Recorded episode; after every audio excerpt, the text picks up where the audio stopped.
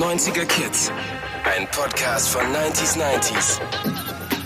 Here we go. Mit Olli P. Hab ich da mein Mikro ausgemacht? Ja, das Mikro ist jetzt an und ihr seid live dabei. Ina hat sich zugeschaltet, also kann die heutige Folge stattfinden. Liebe 90er Kids, hier sind Ina und Olli und hier seid ihr. Wir geben uns alle mal gegenseitig einen Applaus. So, jetzt sind die Hände warm. Es ist kalt geworden in Deutschland. Deswegen machen wir euch jetzt warme Ohren, warme Gedanken. Ähm, wir reisen natürlich wieder in die 90er und werden heute über ein ganz tolles Thema mit einem ganz tollen Gast reden. Aber erstmal werfen wir einen Blick zurück in die letzte Folge. Und zwar haben wir da mit Maurice Geider gesprochen. Und ähm, ja, wir haben über Radio geredet. Definitiv immer noch, finde ich, sehr, sehr wichtig. Ich meine, ich darf da auch arbeiten im Radio innen drin. Ähm, wenn ich im Auto fahre, ich, ich höre viel Radio, ich höre auch zu Hause Radio, ähm, findet in meinem Leben immer noch statt, aber hatte auf jeden Fall in den 90er Jahren, auch was Musik betrifft, definitiv einen anderen, wie sagt man neudeutsch, Impact. Bei ja. dir auch? Ja, natürlich. Also ich ganz anders. Also ich bin damit groß geworden, habe äh, ähm, also ich habe morgens immer Radio gehört. Das hat mich einfach einfach so noch ein ganz doll viel mehr ständiger Begleiter, ähm, als es das heute ist. Ja. Damit groß geworden. Ina mittlerweile vier Meter und 13 Zentimeter groß. Ist tatsächlich das, mein Humor gerade, Radio. getroffen Ja. so, Frau Bergdoktor, dann ähm, gab es denn äh, auch ein paar, ähm, gab es Feedback? Ja, genau. Wir haben zur letzten Sendung äh, was bekommen, aber wieder ein generelles Feedback. Es gab natürlich auch zur Sendung was, aber der Tilo schreibt, äh, ich wollte euch mal ein Kompliment aussprechen. Ihr baut eure Themen immer so quietschbunt auf, dass selbst die normalsten Themen einfach wie eine Party jedes Mal werden, schreibt er. Ich, äh, ich Thilo liebe Mitzke es. Danke ProSieben. dafür, Tilo. Vielen, vielen Dank. Nein. Danke gleichfalls, kann man Ja. nur sagen. Ja.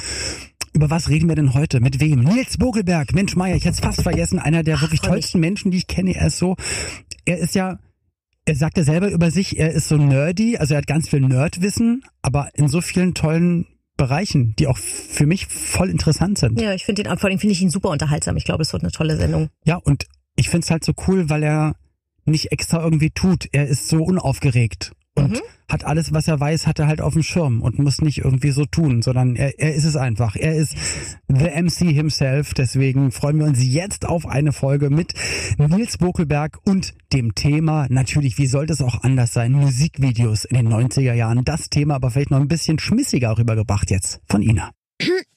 Na, lieber Olli, hast du auch bei Shinnet O'Connors Nothing Compares to You Video mitgeheult? Wärst du gerne wie bei R.E.M's Everybody Hurts im Stau ausgestiegen oder hättest du lieber die nackte Alanis Morissette in Thank You umarmt? Und du, Nils, warst du von George Michaels Supermodel-Aufmarsch in Freedom fasziniert? Hat dich das One-Shot-Video Wannabe von den Spice Girls umgehauen? Oder ist dir bei Michael Jacksons Scream, dem teuersten Video aller Zeiten, die Kinnlade runtergeklappt? Musikvideos in den 90ern waren wichtig, hatten gern mal Spielfilmbudget und waren in einer Zeit vor YouTube und Co. nur im guten alten linearen Fernsehen zu bewundern. Herzlich willkommen, Nils Bokelberg. Schön, dass du da bist. Dankeschön. Ja, vielen Dank. Dankeschön. Ja, Ina hat uns das gerade so schön Ja. erklärt, hat Ja. uns auch gleich wieder Bilder in den Kopf gerufen. Manchmal hast du ein bisschen genickt und manchmal den Kopf geschüttelt. Das ich glaube, stimmt. Kopf geschüttelt bei Michael Jackson Scream. Ja, Scream war äh, das teuerste Video aller Zeiten, aber es war auch eines der beschissensten Videos aller Zeiten. Es sah irgendwie so kacke alles aus. Das war ja dieses Ja, im Jackson, Raumschiff wir sind mit, im mit Weltall. der Schwester im Weltall. Genau, wir spielen Squash in der Schwerelosigkeit und ich so. hab's nicht verstanden. Ich hab's auch nicht. Es war auch so, es schien auch so ein bisschen, dass äh, Michael da so wollte unbedingt als hart wahrgenommen werden und so. ja gut, Und das so. hatte nie so geklappt. Er Nee, wollte nee. bei Bad schon. Ja, das, da hätte er ja, merken Bad, müssen. na, aber Bad war ja ein Scorsese-Video, da, heißt, da hat man schon einen anderen Mut gehabt. Stimmt. So. Ich Also habe neulich, apropos Michael Jackson, den Moonwalker-Film geguckt. Ah ja. So einen alten Michael sehr Jackson-Film. schlecht gealtert. Der Film? Ja. Ja. Ja. Weil auch damals, weil dann auf einmal war er, er war mal ein Auto, glaube ich, und dann Ja. ein Raumschiff Ja, ja. am. Ende und hat Raketen geschossen. Ja, der hat Transformers vorweggenommen. Ja, und, aber dann hat man gemerkt, ja, stimmt, damals waren die Special Effects einfach noch nicht so richtig geil. Aber da wurde das Michael Jackson Bad Video von Kindern Ja. nachgespielt Ach, stimmt, und die haben dann stimmt, so geactet. Die waren echt gut. Ich war bei, äh, bei Moonwalker, ich war am äh, Premierentag im Kino. Äh, Filme laufen immer donnerstags an und dann bin ich nach der Schule direkt äh, nach Köln reingefahren mit zwei Freunden und wir sind in die Nachmittagsvorstellung von Moonwalker gegangen. Stimmt, ich habe den auch im Kino geguckt. Und Das ich habe sogar, crazy. weil ich am Premierentag da war, haben wir alle so eine Anstecknadel von diesem Logo, diese, wo er so auf den Spitzen seiner Füße steht. Da haben wir so Anstecknadeln für, von bekommen, Mega. weil wir im, zum, zur Premiere im Film waren. Also Michael Jackson definitiv ja jemand, der auch nicht nur die 80er, sondern auch 90er mitgeprägt hat. Ähm, auch gerade was Musikvideos betrifft, Ja. das war schon sehr vielfältig. Also von mal eben durch die Straße laufen, They Don't Care About Us, Naja. ähm, Black or White mit Gesichtsmorphing. Ja, also er hat schon stimmt. immer auch, also auf jeden Fall videotechnisch Trends gesetzt. Und ich weiß noch, 80er war das, glaube ich, das Thriller-Video wurde auch damals im Fernsehen anmoderiert, meine Damen und Herren. Und hier das neueste Musikvideo von Michael Jackson. Das erste Mal, dass sich jemand so viel Mühe gegeben hat für ein Video. Ja, das ist ja auch, ich glaube, war es nicht sogar beim Thriller-Video, dass der Bayerische Rundfunk sich ausgeklinkt hat oder so, weil sie es zu gruselig fanden. Es war auch wirklich sehr gruselig. Ja, war, ich, ich durfte es auch nicht gucken. Meine Mutter hat verboten, hat es mir verboten. Ich war ein riesen Michael Jackson Fan. Ich hatte auch die Thriller. Ich war unfassbarer Fan. Mhm. Und äh, meine Mutter hat gesagt, nee, nee, das ist zu gruselig für dich, weil ich war ja irgendwie sieben oder so. Und das war ja dieses John Landis Video, das quasi äh, Michael Jackson so haben wollte, weil der American Werewolf äh, so toll fand. Mhm. Und ähm, und äh, ja, das war, meine Mutter hat es für zu gruselig für mich gefunden. Ich durfte es quasi nur hören, weil, die, Aber weil meine doch Geschwister mal, es gucken durften. was das für Riesenschritte sind von damals, dass deine Eltern gesagt haben, nee, das darfst du nicht gucken oder manchmal auch Ra Fernsehsender oder Musiksender dann gesagt haben, nee, das Spiel, das, das Ja. ist uns zu anstößig, das können wir nicht zeigen. Mittlerweile, also Kunst und Musik ist immer dafür da, auch mal so Grenzen auszuloten, vielleicht mal einen Schritt rüber Ja, zu gehen, mal künstlerisch zu gucken, Ja. was ist so kreativ möglich. Mittlerweile wurde, glaube ich, alles schon, so, so ziemlich alles in Videos gemacht. Also nackte Haut reizt jetzt Ja. auch nicht mehr direkt so. Ja, das denkt man ja immer. Man denkt ja immer, dass alles schon gemacht wurde, äh, sowohl in der Popmusik als auch in der Filmkunst, als auch in der Videokunst. Dann kommt immer einer, der hat dann wieder eine neue Idee und dann denkt man wieder, ah ja, okay, aber jetzt ist alles gemacht. Jetzt und ist dann, alles ja, ja, gemacht. und dann- es geht, glaube ich, immer so weiter. Das ist ja das Schöne an Kunst. Die ist irgendwie immer, äh, die bleibt irgendwie immer überraschend. Ich glaube aber, meine Mutter würde mir heute immer noch verbieten, das Thriller-Video zu gucken. Okay. Aber die Videos waren dann so teuer. Also wenn man Ja, sagt, das Scream, stimmt. das, teuerste Video auf der Welt, wahrscheinlich, weil die, die Rechenleistung für die Special Effects damals, ähm, Ja, ja. weil das so teuer war. Aber dann gibt's so Videos, und das fand ich so schön, was Ina gerade gesagt hat, ähm, oder wärst du gerne auch im Stau bei REM, Ja. Everybody Hurts aus dem Auto ausgestiegen. Was für ein, also ich finde das Video total toll, weil der Song ist ganz ruhig und Ja. Man, man spürt auch den Song einfach. Weil viele Videos, glaube ich, liefen bei Viva, no offense, auch einfach so, weil sie dann wahnsinnig bunt waren und hektisch und in die Ja. Zeit reingepasst haben. Ja. Aber manchmal hat man den Song so, so gar nicht mitbekommen oder es wäre austauschbar gewesen. Aber je reduzierter so ein Video ist, umso mehr kannst du auch das Wesentliche, also die Musik dann Ja, ja. wahrnehmen. Das stimmt. Es gibt ja auch, es gab ja auch dieses, eines der Videos, die mich damals, glaube ich, am meisten beeindruckt haben, war von äh, Uncle hießen die. Das war so ein Projekt mit unter anderem Damon Albarn.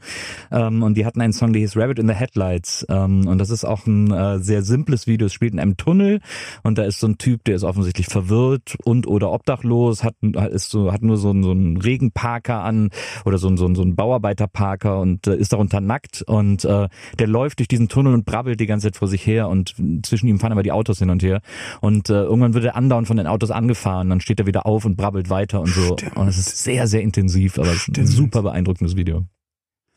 Und apropos durch die Straße laufen, mir ist, mir fällt gerade auf und ein, dass bei, ich glaube, Bruce Springsteen, Philadelphia war ein Blockbuster, sein, sein Streets of Philadelphia war Ja. ein Riesenhit. Ja. Es gab, glaube ich, die Radioversion. Aber es gab auch die Musikvideoversion und ich glaube, in der hat er live gesungen. Man hört seine Schritte, so. man hört alles drumherum. Musst du mal checken. Ich glaube, das war nämlich nicht die Spur, Ja. auf die er geplaybackt hat, sondern er ist draußen langgelatscht und hat es dann einfach gesungen. Ja. Weil er es halt auch kann. Na, er ist halt der Boss. Ja, Den. Titel muss man sich arbeiten. Was ist denn für dich das Musikvideo aus den 90ern, wo du sagst, das hat mich am meisten beeindruckt oder das hat künstlerisch oder in welcher Form auch immer irgendwelche Grenzen gesprengt oder dass man gesagt hat, wow. Naja, also es gibt, ähm, es gab ja mal äh, irgendwann so äh, Zusammenstellungen von so äh, Musikvideoregisseuren, die tatsächlich am prägendsten waren, finde ich, was Musikvideokunst betrifft. Da ist sicherlich Spike Jones einer, äh, der ist bekannt für Sabotage-Video von den Beastie Boys. Oh, der, geil. der hat auch das Praise You Video von Fatboy Slim gemacht mit diesem weirden Dance da vor dem Kino. Ey, und entschuldige, wenn ich da reingerätsche. Ja. Und das fand ich halt so cool. Dann hast du Videos, die wahrscheinlich zig Millionen kosten. Puff Daddy, Michael Jackson, schieß ja. mich tot. Und ja. dann hast du einfach Ja, den absolut. gefühlten, den, den ersten, in Anführungsstrichen, Flashmob in einem Video. Leute tanzen weird. Na, Fertig. eine Idee schlägt. Okay, haben wir. Fünf. Minuten. Eine gute Idee schlägt. Kohle immer. Das ist immer der Trick. Eine gute Idee ist immer das. Ist ja, man sieht es ja auch, äh, dass Geld äh, ja nicht unbedingt Geschmack bedeutet. Mhm. Ähm, sieht man auch in vielen Einrichtungen. Und äh, das ist bei bei Kunst oder bei Videokunst und nicht anders. Und das war eben äh, Spike Jones, der hat immer diese Low-Budget-Sachen, also das Sabotage-Video hat wahrscheinlich auch keine 2000 Dollar gekostet, ähm, weil die einfach billige Anklebeschnurrbärte geholt haben, alles irgendwie Secondhand Ja, und so. da kommt es darauf an, wie du das abfilmst, wie du es dann im Color Grading danach Genau, und wie, genau. wie die Schnittfrequenz ist. Genau. Und ob das Video vielleicht auch zum Song passt und Ja, sich ja. dann gegenseitig äh, potenziert irgendwie. Genau. Ein anderer toller Videoclip-Regisseur war Chris Cunningham. Äh, der hat diese ganzen, zum Beispiel diese Björk-Videos gemacht mit diesen Robotern und so. Oh, krass, wie diese- aufwendig. Genau, und diese das halt nicht mit Special Effects, sondern mit wahrscheinlich echten Teilen und Wasser. Ja, und so gemischt so irgendwie, bisschen, ne? ja. ja, genau. Also, oder diese, diese FX-Twin-Videos, Oh äh, diese Psycho-Videos, wo man so Wo alle das gleich- und gedacht hat, ist das jetzt ein Albtraum oder was ist hier los? Bei FX Twin, da hatten die immer das gleiche bärtige Gesicht alle, Genau, oder? Genau, ja. das war Window-Licker. Dann gab's noch dieses Come to Daddy, wo er so ein Monster war und diese Oma so anbrüllt und dann der so die Haare so wegwehen, weil er so laut schreit und so. Oh, oder Soundgarden Black Hole Sun. Ja, auch, ein sehr schönes auch Video. krasses Auch ein Ding. sehr schönes Video. Ja, ich, also es gab irgendwie, ähm, es, es gab natürlich auch die Gondry-Videos, Michel Gondry, also ähm, hier Was die, du hier auspackst. die ganzen White Stripe-Videos, Ja. diese, dieses Video, wo quasi im Takt äh, die Instrumente auftauchen und aufpoppen und wieder weggehen und so. Total, total tolle, sehr günstige, sehr simple Sachen alle. Ja, wie du sagst, äh, am Ende ist es die Idee, die Ja. dann das Budget schlägt. Ja, es gibt eine, es gibt eine Band, die heißen, ich glaube Red Fang. Ich ist lustig jetzt nicht mehr genau, wie die heißen, so eine Rockband. Ich meine, es wäre Red Fang. Ähm, die haben mein Video gemacht. Das, das gucke ich so alle halbe Jahre wieder, weil ich es einfach so gerne gucke und es so gut ist.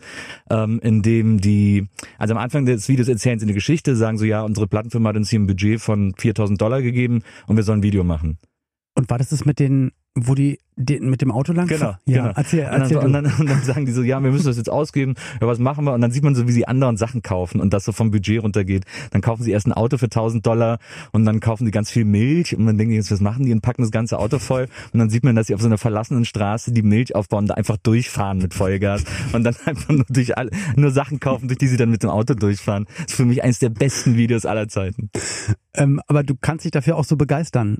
Wenn ich dich jetzt fragen würde, das Musikvideo der letzten fünf Jahre Ja. oder sag mir mal eine Handvoll Musikvideos, die dich in den letzten fünf Jahren bewegt haben oder Ja.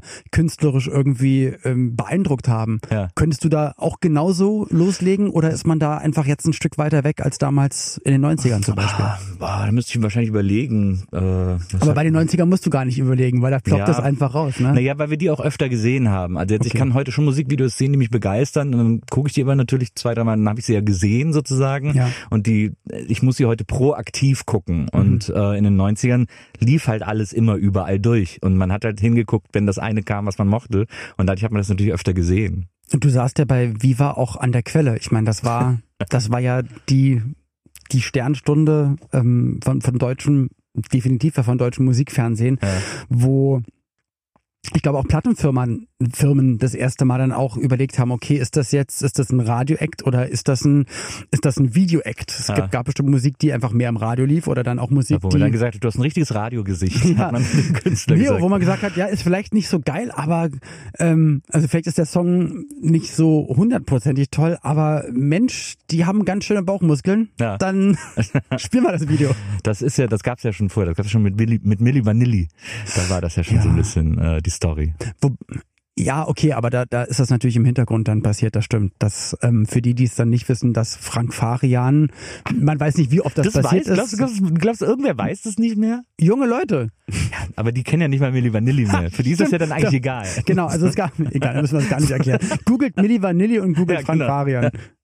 Das war so geil, weil dann damals hat er die, äh, die diese amerikanische, also die wurden ja verklagt in Amerika, Ja. ähm, weil die Leute ihr Geld zurückhaben wollten, weil sie Weil sich es ging darum, weil, haben. weil zwei Musiker, zwei Sänger, ähm, Rob und Fab, so taten, als wären sie Milli, ja, als wären sie Milli Vanilli und dann kam irgendwann raus, dass es doch nicht sind. Dann wollten sie beweisen, live im Fernsehen, live singen, nee, wir sind das wirklich Ja. und haben dann gesungen und spätestens da wussten alle, Ja. nee, stimmt, das sind wirklich keine Sänger. Das war ähnlich wie Slatko damals, als er beim Grand Prix Vorentscheid war.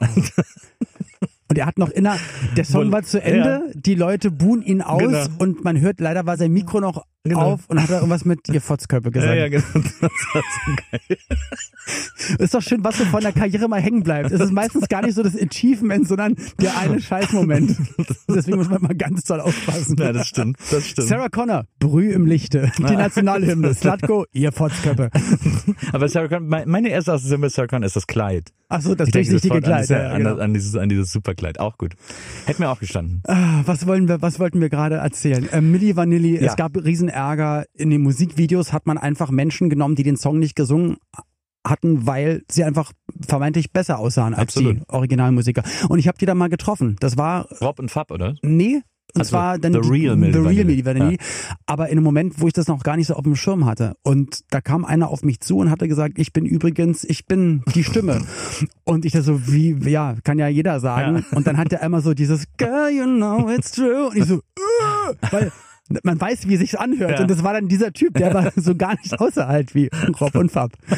Ja, es war, und das Tolle war aber damals, als dann in Amerika diese, die Käufer sozusagen geklagt haben wegen Ja. Betrug, dann haben die als so eine Protestaktion, Die so CDs medienwirksam, auf die CDs mit so einer. Dampfwalze überfahren. Das war so geil. Das ist eine geil. Ich will auch, dass auf, über meine CDs mit einer Dampfwalze gefahren wird. Oder wahlweise könnte man natürlich auch die CD in der Wüste zu den E.T. Atari-Spielen Oder das. tun und ver vergraben. Aber dann gräbt sie irgendwie wieder aus.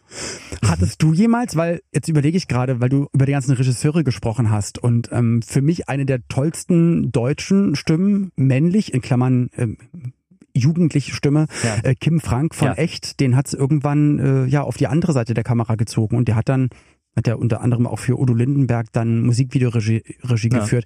Du bist doch eigentlich, weil du so ein, ein feinfühliger, sensibler, belesener, ähm, toller Mensch bist äh, und, und weißt und, und auch so viel aufgesaugt hast in den letzten Ja. äh, Jahrzehnten.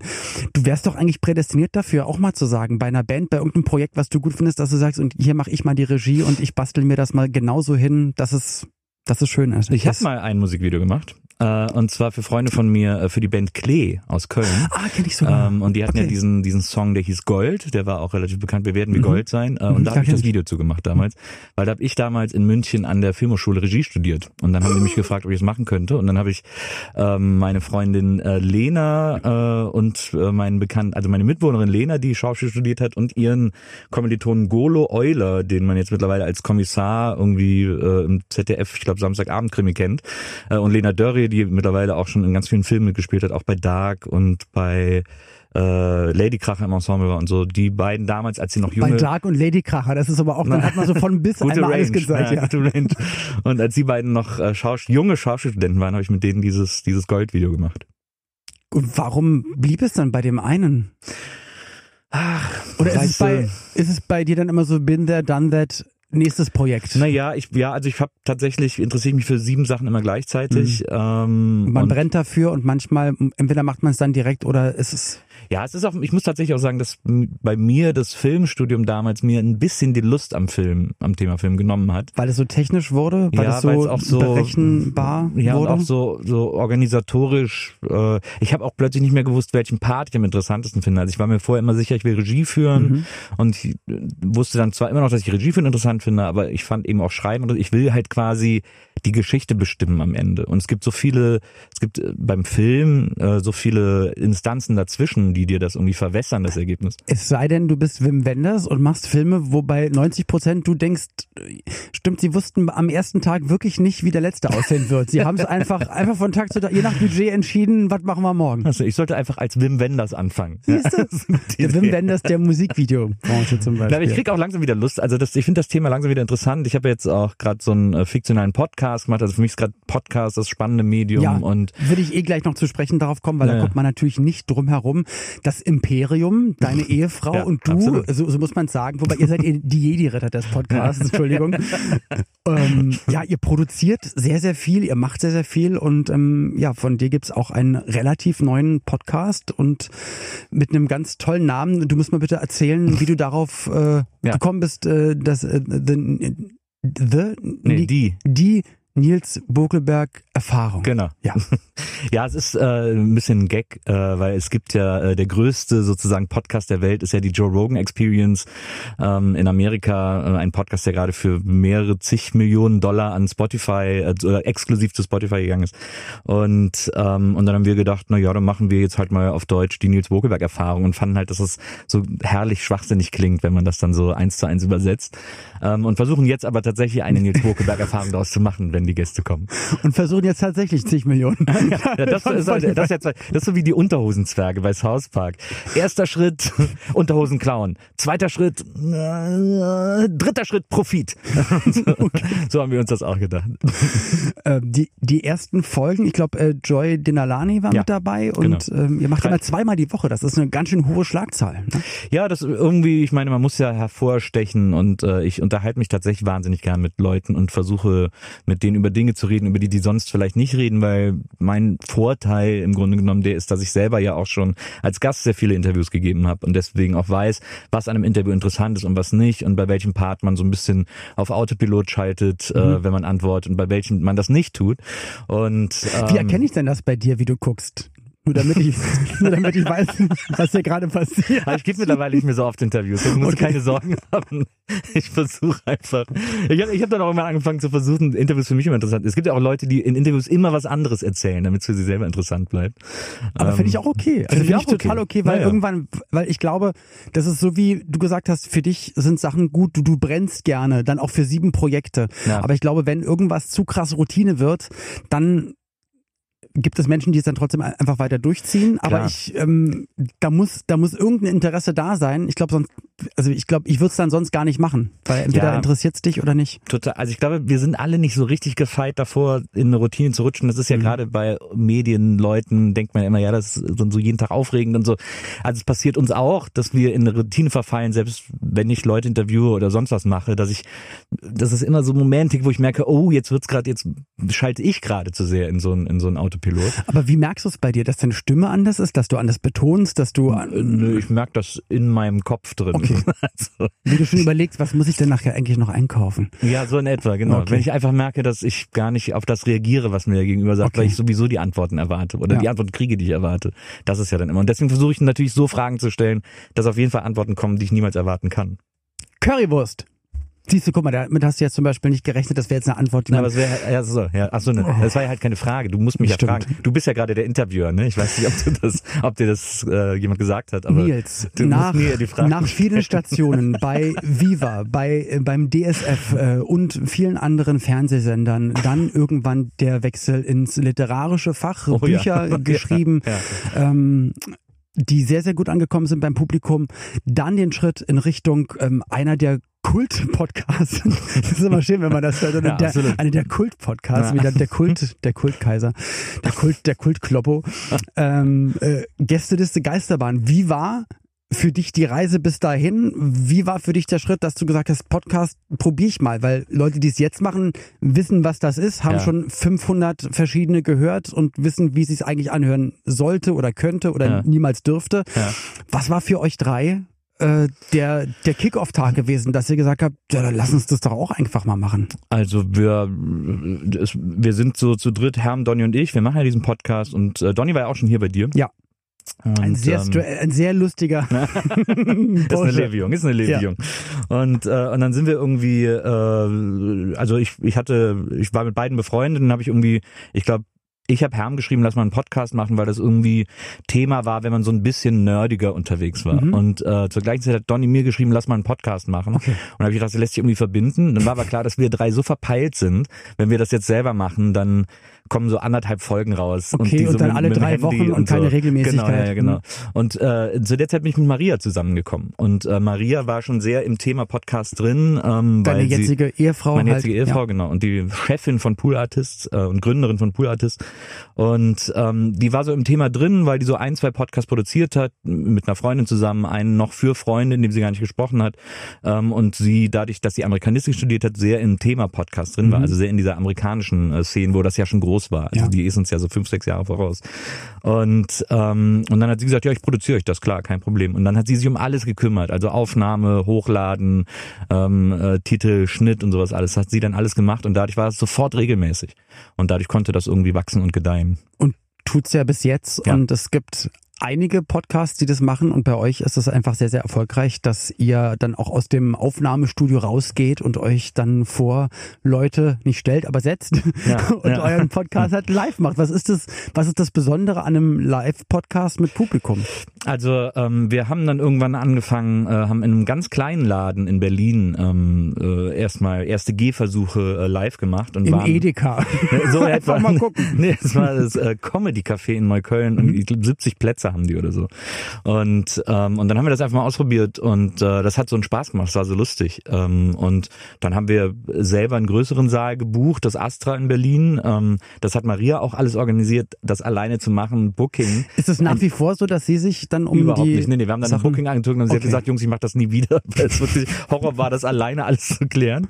Ähm, und dann haben wir haben eine Booking-Agentur bekommen, die machen das jetzt heute. Und wir haben aber jetzt, wir haben so die ersten Shows, äh, sind wir einfach äh, zur ersten Hälfte auf die Bühne, haben quasi live gepodcastet, sind dann runter und haben dann, wir machen immer Gästeliste Geisterbahn und Gästelistchen Geisterbähnchen, indem wir so Fragen von Hörern beantworten, alle Fragen, die sie, die sie stellen wollen. Und das haben wir dann auch live gemacht. Und das wurde so ein bisschen boring irgendwann äh, und auch so ein bisschen herausfordernd. Und deswegen haben wir jetzt äh, sozusagen das Live-Konzept umgestellt ähm, und machen jetzt in der ersten Hälfte eine ganz besondere Show und dann in der zweiten diese, diese Fragenrunde.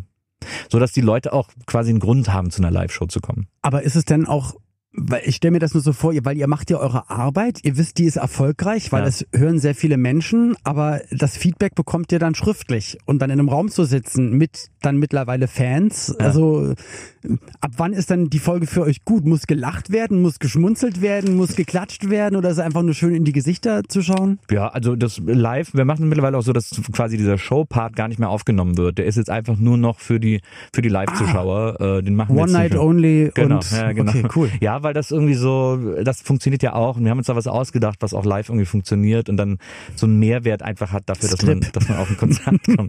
Ja, das, äh, ich, ich wollte mal nackt auf die Bühne. Wir haben einmal eine Show im Schlafanzug alle gemacht, äh, in Hamburg, weil die so spät war. Die Und ich um- schlafe ja immer nackt, also ja, äh, ja, muss man ja, halt die ging irgendwie um elf los und dann haben wir aus Spaß gesagt, kommt alle im Schlafanzug, wir auch. Und dann sind auch ganz viele im Schlafanzug gekommen. Und dann äh, hatten wir Schla Und ich habe dann zu äh, den Jungs vorher gesagt, ey, es wäre doch mega witzig, wenn ich am Anfang kurz so nackt auf die Bühne komme. Und dann, oh, sorry. Und dann schnell nach hinten gehe und den Schlafanzug anziehe. Und das fanden die beiden so unangenehm, dass sie gesagt haben, nee, auf gar keinen Fall. Aber ich hätte es gemacht, ich hätte es witzig gefunden. Ich hätte es auch witzig gefunden. Apropos, ich hoffe, dass wir uns jetzt auch beide freuen. Es steht eine Kiste vor dir. Schau Ja. mal bitte rein. Okay. Also ich weiß auch nicht, was da drin ist. Äh, Beschreib doch gerne mal dann, was drin ist. Eine Überraschungskiste, die etwas mit unserem Thema, von dem wir natürlich auch kein bisschen abgekommen sind, nämlich Nee, Musikvideos der kann man wirklich 90er nicht, das kann man Jahre. nicht behaupten. Eine blassrosa, eine altrosa Kiste. Ich mal, klappt die jetzt mal hier hoch. Ja. Und ist eine CD drin. Bisschen, ein bisschen viel Platz äh, in dieser Kiste. Von Mr. Wiso. Wiso. Äh, also, ich muss das Mikro wieder. Entschuldigung. Das ist natürlich etwas, was man als Podcaster sehr gut kann, äh, am Mikro vorbeisprechen. Ähm, Mr. Wiso mit Flatbeat. Wir erinnern uns alle an dieses sehr schöne Video mit dieser Puppe. Genau, äh, die gelbe Flat Puppe. Eric. Hatte ich meinem Sohnemann damals, der war ganz, ganz klein, hatte ich äh, die gekauft. Also es war eins seiner einzigen oder ersten Kuscheltiere. Das war ein cooles, äh, war ein cooles Video. War das nicht sogar dann auch eine Jeans-Werbung? Das kann sein. Ich überlege gerade. Das war ja früher echt krass in den, in den 80er, 90er. Ey, 90er, Mr. Bombastic Ja. war's, ähm, es war Spaceman, Babylon oh Zoo. ja, stimmt. Das stimmt. Oh Gott. Was? Was Schon wieder vergessen. Äh, Spaceman, dann gab's noch die anderen hier. Äh, äh, Spaceman und äh, dann gab's noch eins. Diese, diese, diese harten Rocker. Ähm, Babylon Zoo war ja eher so äh, silberne Anzüge Genau. und so. Harte Rocker. Meinst Ja. du Bon Jovi? Nee, nee, nee, die haben ja keine Jeans. Diese, dieser Jeans-Song, was war das denn noch? Äh, komm ich schon gleich drauf. Äh, aber da gab's noch, da gab's noch so, ein- so, so ein Aber was du sagen willst, dass halt auch damals Werbesongs zu Hits wurden. Absolut. Oder dass dann Leute dann und irgendwann mit inklusive Musikvideo. Also äh, First Time, ähm, äh, Bacardi Feeling Bacardi so. Feeling, stimmt. First Time war auch Coca-Cola, glaube ich. ne? Für Simon Robin Beck. Ähm, Bacardi Feeling war ja, ähm, also Katie hieß ja dann, Anai war hieß Summer, What a Feeling. What a das ja. Feeling, Genau. Summer, Summer Dreaming, Genau. aber eigentlich war es Bacardi Feeling. genau. Irgendwie so.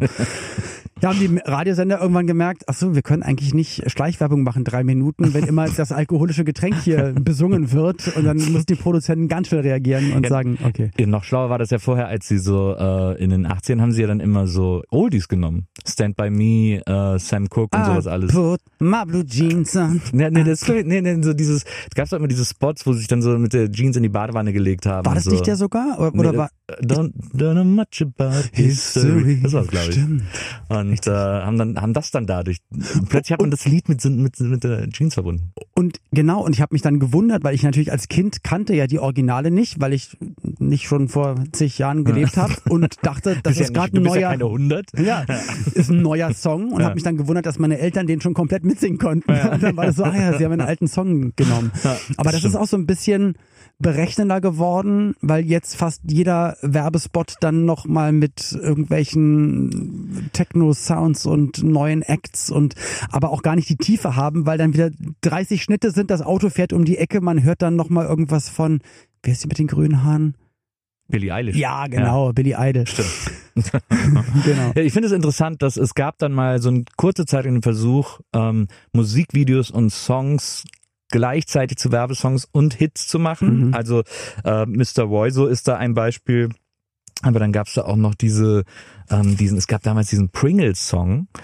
Ähm, you got to pump it up, pump it up. Ich glaube, Pump it up hieß es. Okay. Das war der, das war deren Werbesong. Es war gleichzeitig aber auch ein Musikvideo und so ein Ah. Haushit. Und es war, glaube ich, auch deswegen ein Hit, weil sie irgendwann dann auch diese CD den Chips beigelegt haben. Okay. Und dann hast du natürlich sofort 100 Die Millionen verkaufte verkaufte, Einheiten. Ne? Das ist natürlich crazy.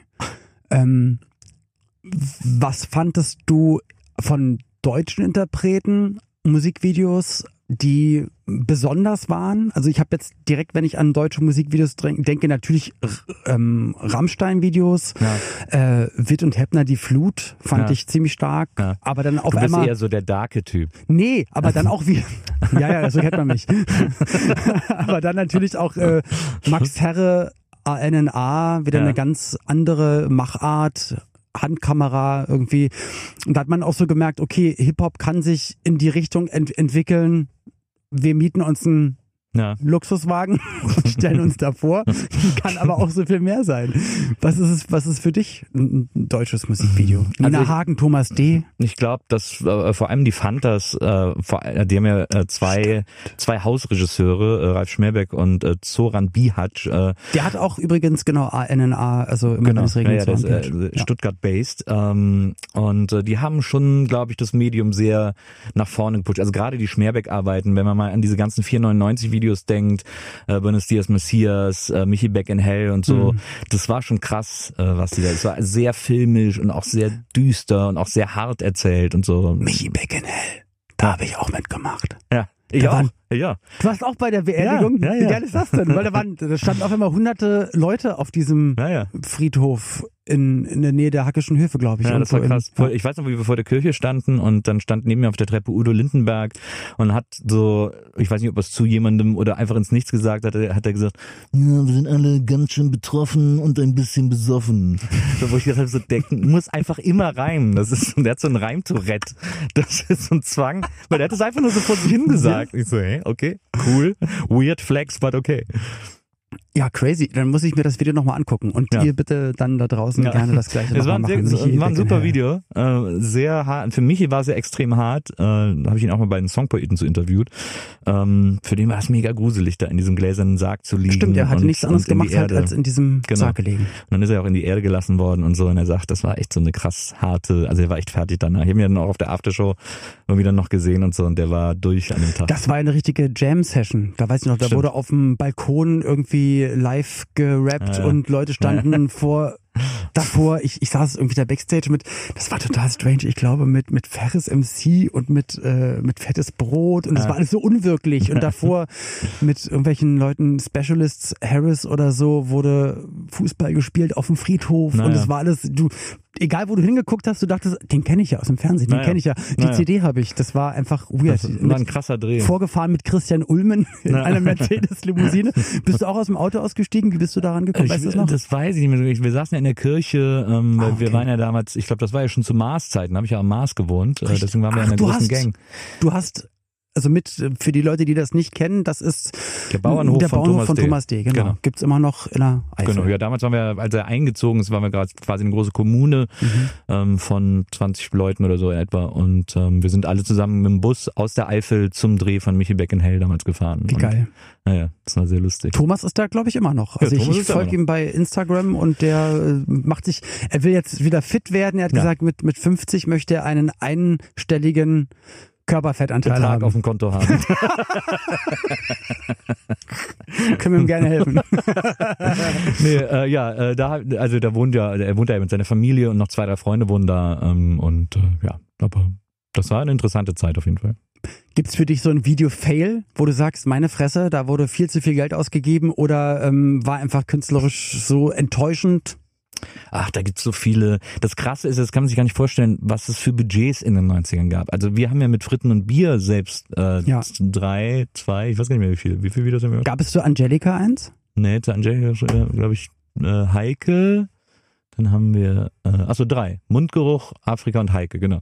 Das waren die drei Videos. Und äh, es, ist unglaublich, was die damals gezeigt haben. Wir waren ja wirklich eine kleine Band und wir waren auch noch bei einem Sublabel von der WEA und wir haben Videobudgets bekommen. Das ist so unanständig heutzutage, wenn man darüber spricht, weil alles, ja, ich muss das auf Film drehen und so haben die Regisseure dann gesagt, ja, okay, hier nochmal 10.000 mehr und so. Das Ja, und wir müssen, abartig. wir müssen es auch, weiß ich noch, damals bei Kollegen von mir, der hat damals bei Verbotene Liebe mitgespielt, Christian Wunderlich, äh, Time to Say Goodbye, glaube ich, äh, oder My Way to Say Goodbye, hieß seine Erfolgssingle und da sind die dann halt, Mandy gecovert, ne? Das kann sein, Ja, stimmt, glaub, hat, ja, richtig, richtig. Aber die sind halt dann auch fürs Video dann natürlich nach New York geflogen Ja. und haben da Naja, mit genau. Mietschauspielern dann das, das gedreht. Naja. Und ich weiß, ich weiß, da war ich tierisch neidisch, weil ich habe halt immer in Berlin in irgendeinem Studio oder Hinterhof oder äh, funky Bauwerk. Ich habe noch in der Cargo-Lifter-Halle gedreht, wo jetzt Tropical, Tropical Island, Island, ist. ja. Da habe ich noch ein Musikvideo gedreht. Eigentlich total cool, dass ich das noch machen durfte. Ja. Aber immer sauer, weil alle sind irgendwie sonst nach Amerika Na geflogen und Ja, hatten ja. da eine geile Zeit. Ja, das haben sich ja alle immer gewünscht. Ich weiß ja, die Fantas haben ja, äh, ähm, die haben ja ihre ersten Videos damals, also äh, Dida und so mit Doro Ja. gedreht, also Mhm. zwei Österreicher, die quasi in den 80ern alles an deutschsprachigen Videos weggedreht haben, was nicht bei drei auf den Bäumen war. Also. So, so Falco und sowas haben die immer gemacht früher. Ja. Und äh, haben aber auch Queen-Videos, glaube ich, sehr gemacht. Ähm, Oh. Und äh, die haben äh, das, ich glaube, das, äh, äh, das Dida-Video gemacht und haben dann zu Saft, war dann die nächste Single. Gib mir deinen Saft, ich geb dir Ja, meinen. da habe ich das Musikvideo gar nicht mehr auf dem Da Schirm. sind die, die, passiert da sind die ganze Zeit in so einem Pool und spritzen sich mit Farbe voll. Ah, okay, und ja, äh, stimmt. das Hm. haben die in LA gedreht, weil jetzt da, weil hier gibt's natürlich keinen Pool, in dem man das machen kann. Hier gibt's nur volle. Klar, Ja. hier ist überall Wasser im Pool doof. Und in LA haben sie dann einen leeren Pool gefunden und dann sind sie da. Nee, es ist, es ist so krass, es ist wirklich Also unanständig. es ging, es ging nicht nur in die zigtausende, sondern wirklich Hunderttausende. Ja. Und wir haben es ja vorhin auch gesagt, Michael Jackson äh, natürlich dann mit, mit Scream einfach wahrscheinlich. Ja, aber deswegen ist, sind wahrscheinlich sogar Videos, die man sich jetzt heute aus den 90ern anguckt und bedenkt, was ist denn das für ein Billo-Driss irgendwie, werden auch wahnsinnig teuer gewesen sein. Also ich weiß noch für Heike bitte Knutsch und mir mit Fritten und Bier, ähm, ähm, äh, Scofield und Sternberg äh, haben das gemacht, tolle Videoregisseure damals aus Hamburg. Da haben wir im Studio einen Wald nachgebaut, in dem wir gedreht. Also wir sind nicht mal in den Wald, Wald gegangen, gefahren? sondern haben einfach Gott. aus, so haben so zehn 15, 20 künstliche Bäume gebaut, zwischen denen mit verschiedenen Perspektiven irgendwie ein Wald simuliert wurde und, äh, und diese Robin Hood Story erzählt wurde. Wir hatten sogar einen Fechttrainer, also wirklich so, so da wurde einfach Geld verbrannt. Wie Bescheuert damals. Aber wie schön. ja, es war ein großer Spaß. Ich habe dann gemerkt, das erste Mal, ähm, das war dann ein Soundtrack, den, den ich gemacht hatte für den Film Autobahnraser. Ja. Und äh, da. Gute Videospielverfilmung. Ja, stimmt, richtig.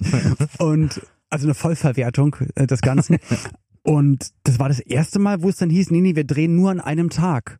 Und ich da so, und wo ist das Team? Ja. Und dann war das dann auf einmal dann ein Mann, Ja. ähm, wer weiß eigentlich sogar noch seinen Namen? Komme ich gleich noch drauf. Und der hatte dann einfach seinen Fotoapparat in der Hand. Und ich dachte, was ist denn jetzt los? Ja, nee, das, das können die jetzt. Und das ist, die sind jetzt schon so gut. Ja. Wir brauchen gar keine, also oder eine mini, mini Videokamera. Ja. Wir brauchen auch gar kein künstliches Licht mehr aufbauen, weil auch zu Flugzeugen Bauch oder zu egal was, das sah aus wie, hier wird ein Hollywood-Filmen. Dollys gelegt und so. Ja, Ja, natürlich. Und, Ja. und Steiger und also Mhm. wirklich wie, wie eine echte Fernsehproduktion, Filmproduktion sah das aus. Und das dann für drei Minuten 30 ist natürlich sehr, sehr aufwendig. Und jetzt ähm, mein letztes Musikvideo, ich war mit meiner Frau im Urlaub und wollte was Persönliches machen und hatte so einfach schon Bilder, also ich wusste, wie es aussehen Ja. soll. Und dann ist mir eingefallen, ja, eigentlich kann ich doch mit dem, mit dem iPhone, ich habe doch eigentlich 4K in der Hosentasche. Oh ja, absolut. Und dann Habe ich auch ohne iPhone, aber ja. Oh Gott. Oh Gott. Oh Gott. oh. Aber du darfst nicht liegen lassen, das ist recht. Schön, das schön dass du so nachhaltig Ja. arbeitest. ja, da habe ich mir gedacht, da dann halte ich einfach rauf und dann, äh, ich wollte es eh in Superzeitlupen, das heißt, ich habe einfach relativ viele dreisekündige Aufnahmen gemacht und dann waren das schöne Links-Rechts-Fahrten in Superzeitlupe schwarz-weiß. ja eben. Es ist ja so aber es war, krass. aber es, es, ich muss sagen, es gefällt, es gefällt mir so viel mehr, weil Ja. ich weiß, ich habe es gemacht, es ist ultra persönlich Ja. und als ja, ich stell dich da mal vors Gebäude und dann Ja. sind noch zehn Tänzer und die Autos machen dann die Lichter an und das Ja. kostet eine Million. Ja, also das, ich kann das total verstehen. Es ist ja auch so krass, was du heutzutage, jeder zweite hat irgendwie eine, hat mittlerweile irgendwie eine Drohne zu Hause liegen, mit Mhm. der du äh, riesen Kamerafahrten simulieren kannst und so. Es ist einfach total krass, wie, wie weit das mittlerweile heutzutage ist. Aber das zeigt einem ja auch, dass du mittlerweile schneller kreativ sein kannst, Ja, dass du halt klar. nicht eine Anstellung bei einer Videoproduktionsfirma brauchst oder ein Budget von zigtausend Euro, sondern manchmal reicht dann, reicht sogar schon ein, ein Stock oder eine lange Stange, wo du dein Handy ranmachst, dann könntest du zum Beispiel schon einen Kranschwenk nachahmen oder so. Also Ja. du, man kann einfach kreativ umgehen, gibt Schnittprogramme auf dem Telefon, wird schon mitgeliefert, kannst Ja. eigentlich direkt loslegen. Also es ist, da muss ich wieder darauf zurückkommen, am Ende zählt immer die Idee. Am Ende ist die Idee das, was irgendwie die Aufmerksamkeit bringt und nicht die, das, die Kosten der Produktionsmittel. Aber trotzdem, Baby One More Time, stell dir mal vor, die hätten es einfach, hätten nicht Ja, alle Schulmädchenuniform gehabt und nicht in die Turnhalle und das nur auf dem Parkplatz Na draußen. klar, das hat ja auch was für sich. Also ich meine, äh, es ist ja nur, weil es das eine gibt, muss das andere nicht verschwinden. Also ich finde, es ist durchaus, es gibt durchaus noch, ich finde, es gibt auch noch eine Berechtigung für ein Fernsehballett, auch wenn es das irgendwie nicht mehr gibt und so. Stimmt. Stefan Raab Videos oder dass man so Spandex Ganzkörper-Sachen anhat. Ja. Aber das ist oft dann wieder die Idee. Und bei Britney war es halt Schulmädchenuniform. Na. Ja, aber das ist ja eine sehr schlüssige Idee in Ja, ihrem Fall gewesen. Die hat ja bei uns allen sehr, sehr gut funktioniert. Ähm, und ja, also ich glaube, dass äh, ich meine, man kann auch mit niedrigen, mit kleineren Produktionsmitteln so tun, als würde man ein Britney Spears Video machen mittlerweile. Aber ähm, das Aber muss ja nicht. Gibt's ja schon. Eben. also will er kreativ sein, was Neues machen. Genau. Wäre das für dich trotzdem noch mal irgendwas, wenn wenn eine Band, die du selbst bewunderst oder wo ein Song rauskommt und du sagst, boah, der ist ja geil, danke, dass ihr mir den gezeigt habt und die Mhm. sagen, Mensch Nils, aber willst du nicht da noch mal ran? Würdest du uns helfen, vielleicht konzeptionell ein Video oder ist es so weit weg aus deiner Welt jetzt und du hast eigentlich den Kopf voll oder willst du niemals nie sagen? Also das kann ich mir grundsätzlich vorstellen, wenn es mir, es ist halt, ich hätte quasi den Luxus, das nur zu machen, wenn ich wirklich Bock drauf hätte, äh, wenn mir das Lied gefallen würde und oder die Band. Der ähm, feine Herr. Der feine Herr, absolut. Aber äh, von und zu, Herr von und zu Bokelberg äh, würde dann natürlich sich voller Werf äh, in diese Aufgabe werfen. The Verve waren auch eigentlich tolle Sehr Videos. Video. Bittersweet, Bittersweet Symphony. Symphony, ja. Es, aber da scheiden sich die Geister. Ganz viele haben gesagt, das ist ja total bescheuert, aber ich fand das so genial, weil es halt die, nämlich nicht dieses äh, Puff Daddy Protz Video war, Ah, ja. sondern er läuft die Straße lang, rempelt ein paar Leute an, Ja. mal singt er mit, mal nicht. Fertig. Ja, das war schön gemacht, das fand ich auch super. Aber bei Puff Daddy fand ich auch dieses äh, Bad Boys for Life mit Ben Stiller, fand ich auch mega gut damals. Wo sie in kleinen, mit kleinen Rädern durch die Straßen fahren ja, wo oder sie so. so, wo sie so Golf spielen und Ben Stiller ist Ah, dann der stimmt. Nachbar und dann klopft er so und sagt, hey Mr. P. Diddy, Puffy, Puffy, Piffy, Paff, however you call yourself right now, this is not okay. Und hält ihm dann den Golfball hin. Sehr, sehr. Ja, ich finde es ja schön, wenn sich die Leute auch nicht so ernst nehmen. Ähm, U- Weezer zum Beispiel, das Buddy Holly Video, fand ich ganz, ganz toll. War auch Ja. 90er, das war die Serie Happy Days, ja. wo sie auf einmal in der Szenerie standen. Auch ein Spike Jones Video übrigens. Wirklich? Ja. Und, äh, und Spike Jones hat ja auch das andere äh, extrem populäre Weezer-Video gemacht, Islands in the Sun, wo Mhm. sie die ganze Zeit mit Tierbabys kuscheln. Ähm, das äh, ist ja auch ein, ein Video, das immer mit für sehr viel Oh sorgt. Also Weezer haben, eh- ist ja meine Lieblingsband, äh, deswegen ist das unfair. Äh, aber die haben sehr viele tolle Videos gemacht. Die haben auch ein Video mit den Muppets gemacht, worauf ich extrem neidisch bin. Wirklich? Ja.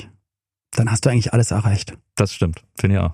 Apropos, wie geht's für dich weiter? Du hast jetzt deinen Nee, ich, war neuen... jetzt bei, ich war bei dir, ich habe jetzt alles erreicht. jetzt, ja, genau. Bucketlist ist jetzt voll. Nee, du hast natürlich deinen Podcast, das Nils Burkelbergs, die ich will immer Experience sagen, die Nils falsch Erfahrung, die Nils Buckelberg Erfahrung. Ähm, was gibt's, wo kann man dich denn sonst noch hören oder welche Podcasts, die ihr produziert? Sag mir doch mal eure Top 5, die du uns empfehlen kannst. wo kann man am besten mal reinhören, wenn man dich hören möchte oder eure Arbeit hören möchte? Was, Ja. was gibst du uns für Tipps? Also äh, es ist ja, Maria hat ja diese Produktionsfirma, für die ich gelegentlich Projekte machen darf. Ähm, also sie produziert auch äh, mit, mit ihrer, sie hat ja eine Geschäftspartnerin, die zusammen diese Firma leiten. Also sie produzieren natürlich auch die Nils Bokeberg-Erfahrung ähm, und Gästeliste Geisterbahn. Ich mache mit Maria noch WIMAF, wo wir immer über Filme sprechen. Oh, da würde ich gerne mal zu Ähm, Gast gewesen sein. Ach ja, bin ich. ja, stimmt, da warst du auch mal zu Gast. Mittlerweile machen wir es ohne Gäste. Also der ist, der ist aber auch, den lieben die Leute. Wir machen auch immer so Themen Dezember. Diesen Dezember gucken wir alle Herr der Ringe Filme äh, und Hobbit und so. Und ich hasse das total. Aber, aber Maria muss jede zweite Folge mit mir Lindenstraße gucken und das hasst sie sehr. Und jetzt nochmal was Nerdiges. Wahrscheinlich weißt du's und guckst mich an und denkst du, ja, das war doch völlig klar. Ich habe gestern Abend natürlich einen meiner Lieblingsfilme nochmal geguckt und zwar Die Goonies. Ja. Und mitten im Film sagt meine Frau, sag mal, der Junge, der äh, sich immer inhaliert mit dem Inhalationsgerät, google ihn mal. Ich glaube, das, ich glaube, das ist Sam von Herr der Ringe. Und ich so, was? Und ich dachte die ganze Zeit, ich kenne die Augen, den Mund, irgendwas kenne ich an diesem Zwölfjährigen. So. Und dann hat er einfach mal in Goonies mitgespielt, wurde, wurde von Demagorgons in Stranger Things gefressen und war in Herr der Ringe. Wie geil ist das denn bitte? Ein Richard Donner Film. Richard Donner ist ja auch vor allem bekannt für seine Lethal Weapon Filme. Ja, stimmt, richtig. Kam gestern auch im Fernsehen. So. Ja. Leider Mel Gibson ja nicht mehr ganz so Nee, unproblematisch guck ich- zu ja, gucken. genau, das ist deswegen, bisschen das ja. Problem geworden. aber auf jeden Fall deine Podcasts hören und wenn man, wenn man wissen möchte, was du Neues machst, wo, wo kann man dich am besten verfolgen? Ist es Facebook? Ist es Instagram? Mal hier, mal da? Also ich äh, versuche so ein bisschen alles immer zu bespielen, aber ich glaube, am schönsten finde ich es mittlerweile auf Instagram. Da kann ich irgendwie, habe ich am meisten Spaß, da finde ich es am peacigsten, da sind die Leute auch am nettesten, also da ist es am schönsten. Dann treffen wir uns da. Sehr Nils, gut. vielen Dank, dass du da warst. Sehr, sehr gerne. Tschüss. Tschüss. Das war Nils Bokelberg. Megatyp. Ich liebe ihn.